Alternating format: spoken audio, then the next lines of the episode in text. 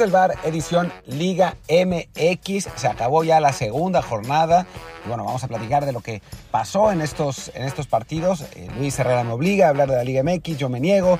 Pero bueno, pues es, es lo que hay. No, broma, broma. Hablaremos de, de eso. Además, sobre todo que Pumas sacó más puntos que los otros grandes. Sí, empató y se dejó empatar de 3-0 a 3-3, pero los otros todos perdieron, así que no se puede uno quejar por el momento. Así que bueno, hablemos de, todo esto, eh, pero antes de eso, recuerden que yo soy Martín del Palacio y mi Twitter es, no, perdón, y pueden escuchar, ya ya está terminando el podcast antes de empezarlo, y pueden escuchar este podcast en las plataformas de costumbre, en Spotify, Apple Podcast, Google Podcast y eh, todas las demás, Amazon, etc.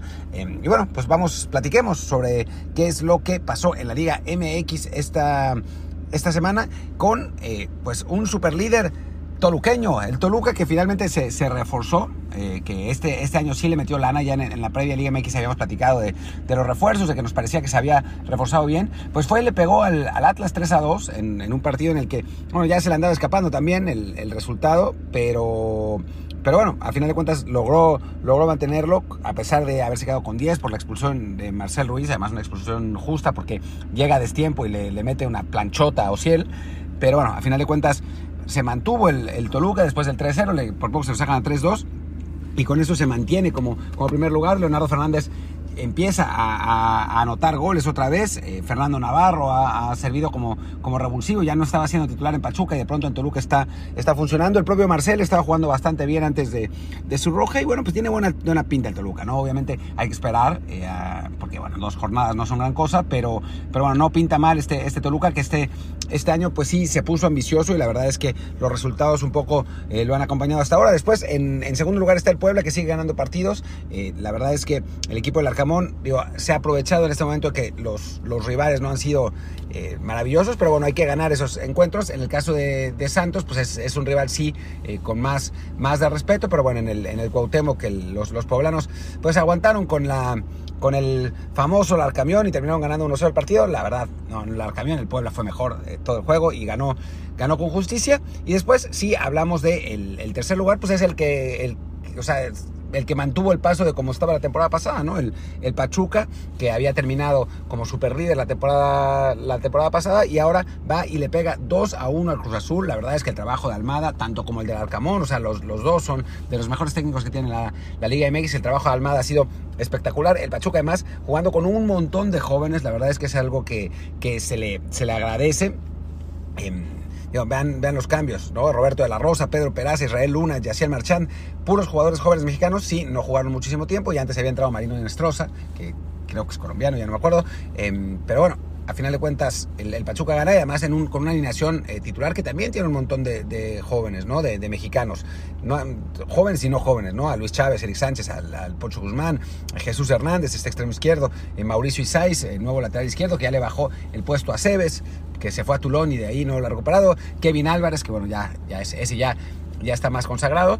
Y bueno, en el caso de Cruz Azul, eh, Sebastián Jurado que no, que no anda muy bien, el equipo en general no anda, no anda como debería, le lleva Ahora el, Chaquito Jiménez, o bueno, el Bebote Jiménez, como quieran decirle, lleva dos goles, pero los dos de penal. La verdad es que Cruz Azul no ha, eh, pues no, no, no pudo mantener las buenas sensaciones del, de su primer partido y la verdad es que pues sí no es, no es un buen resultado, aunque bueno, Pachuca también no es poca cosa. Y después, bueno, pues hablemos un poco, bueno, antes, antes de eso hablemos del FC Juárez, que es otro de los equipos que habíamos hablado, que se había reforzado bien, y fue y le ganó a Tijuana 2-0, un Tijuana que no, simplemente no la encuentra, no, no, no, ve, no ve la manera, también esta vez eh, la, la expulsión de Lucas Rodríguez, eh, pues impactó, impactó mucho en el partido, jugar con 10 es complicado, y Gabriel Fernández, que es un uno de los jugadores que, puede realmente hacer ruido, marca los dos goles para el Juárez que pues ahora sí parece que sus ambiciones de liguilla van, ¿no? Tienen, tienen esa posibilidad. Y bueno, ahora hablemos de los, de los grandes y de los regios, como, como solemos hablar. Además, bueno, se enfrentaron entre ellos Monterrey y América.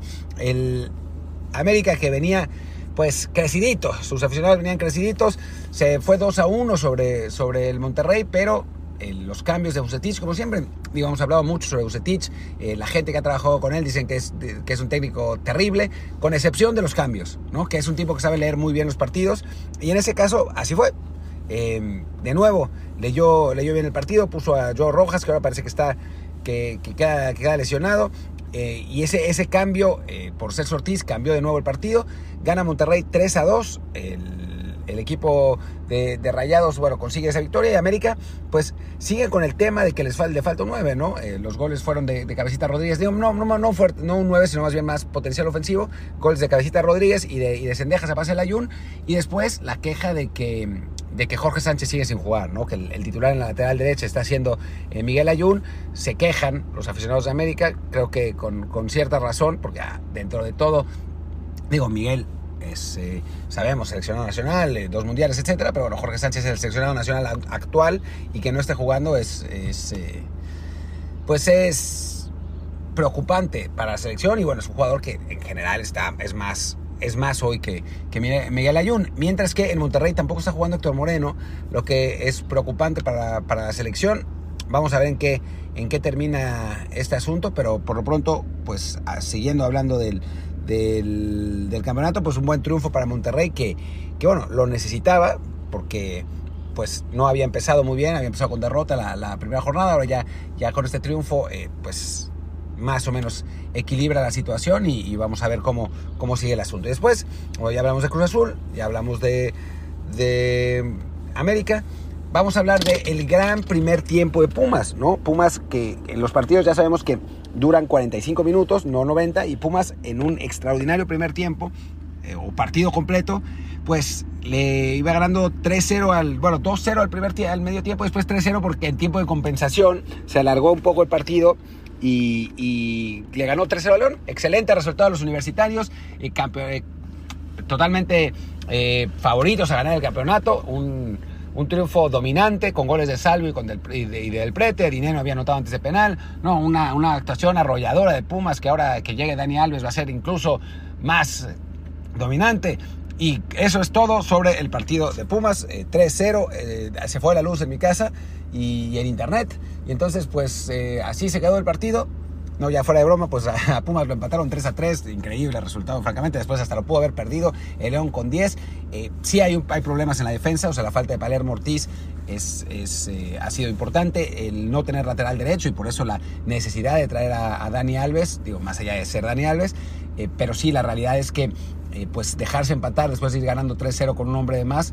No es la primera vez que pasan esas cosas, ya nos pasó una vez contra el América y teníamos dos hombres de más, pero la realidad es que es un mal resultado para Pumas, este, porque era, era para sacar los primeros tres puntos de la temporada. El equipo se mantiene invicto, pero, pero no deja buenas sensaciones. Atrás, adelante sí, la verdad es que eh, pues la, la tripleta argentina de Salvio del Prete y Dineno tiene buena pinta. Rubalcaba, que cada vez se está consolidando más, le falta físico, pero, pero es un buen jugador. No entiendo por qué el Lilín lo sacó. Yo creo que quiso mantener el resultado y mandó la, pues el, el no sé, porque entró Diogo, pero de cualquier modo creo que, que es el mensaje equivocado, ¿no? Cuando, cuando sacas uno de tus jugadores más peligrosos, a mí, a mí nunca me gusta. A mí Diogo no me molesta, la verdad, como jugador. Me, parece un buen jugador que puede ser útil, pero en este partido no veía por qué tenía que mandar el cambio en, ese momento y pues, pues pasó lo que pasó, ¿no? Y, terminó 3 a 3. Y ya terminar con lo de los grandes, pues el que menos grande está mostrándose en este momento, que es Chivas, pierde en casa con San Luis, gol de Facundo Waller. Eh, pues estas chivas que la cadeneta ya se desvieló por completo, eh, bueno, por lo menos eh, por el momento. Vamos a ver qué pasa con Ormeño, pero la verdad es que no esperemos milagros. Un, jugador que eh, es un 9 de área que, tiene, tiene cosas útiles sin duda alguna, un, buen rematador, pero no es un, delantero de élite ni mucho menos. Bueno, se lo muestra su, paso por León. antes en Puebla había andado bien, pero también en el, sistema de Puebla, que es un sistema que es, bueno, que la verdad maximice el potencial de los jugadores.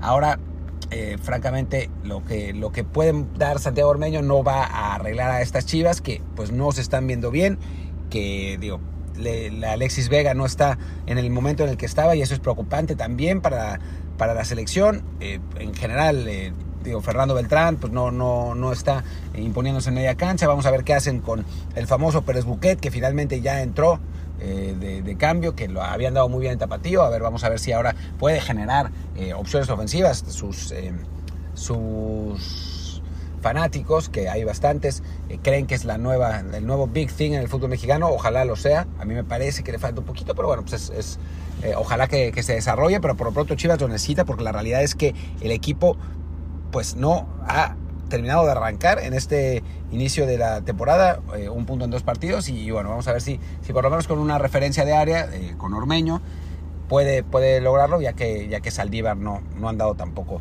eh, del todo bien. Pero bueno, hablemos, eh, simplemente vemos los resultados antes de terminar. El Necaxa fue a ganar la Querétaro 2-1, un Querétaro que seguramente va a ser el último lugar del, del torneo, que no, no parece tener eh, pinta de, de, sacar mucho el Necaxa de, Jimmy Lozano, pues ya consigue, consigue con esto sus primeros tres puntos. Hoy ya dijimos, Toluca 3-2 al Atlas, Monterrey 3-2 al América, Pachuca 2-1 en el, a, Cruz Azul en la Azteca, 1-0 del San Luis al Guadalajara, Pumas 3-0 le gana a León en un partido, después eh, no sé cuándo León empató a 3, eh, Juárez 2-0 a Tijuana, Puebla 1, Santos Laguna 0 y Tigres antes le había ganado 1-0 a Mazatlán, eh, Pachuca 2-0, no, ya está. Ya, ya, estaba leyendo los de, la semana pasada y me parecía que me sobraban. Pero bueno, eh, y bueno, pues con eso eh, terminamos este análisis de la Liga MX, este recuento de la Liga MX más que análisis. Y pues ya platicaremos mañana, creo que con Majo González, sobre el desastre de la selección femenil. Espero que sí se confirme ese, ese podcast y si sí, pues se va a poner muy bueno. Y por lo pronto, yo soy Martín del Palacio, mi Twitter es arroba martín de ELP y el podcast es desde el bar pod, desde el POD. Muchas gracias y nos vemos mañana si todo sale bien. Chao.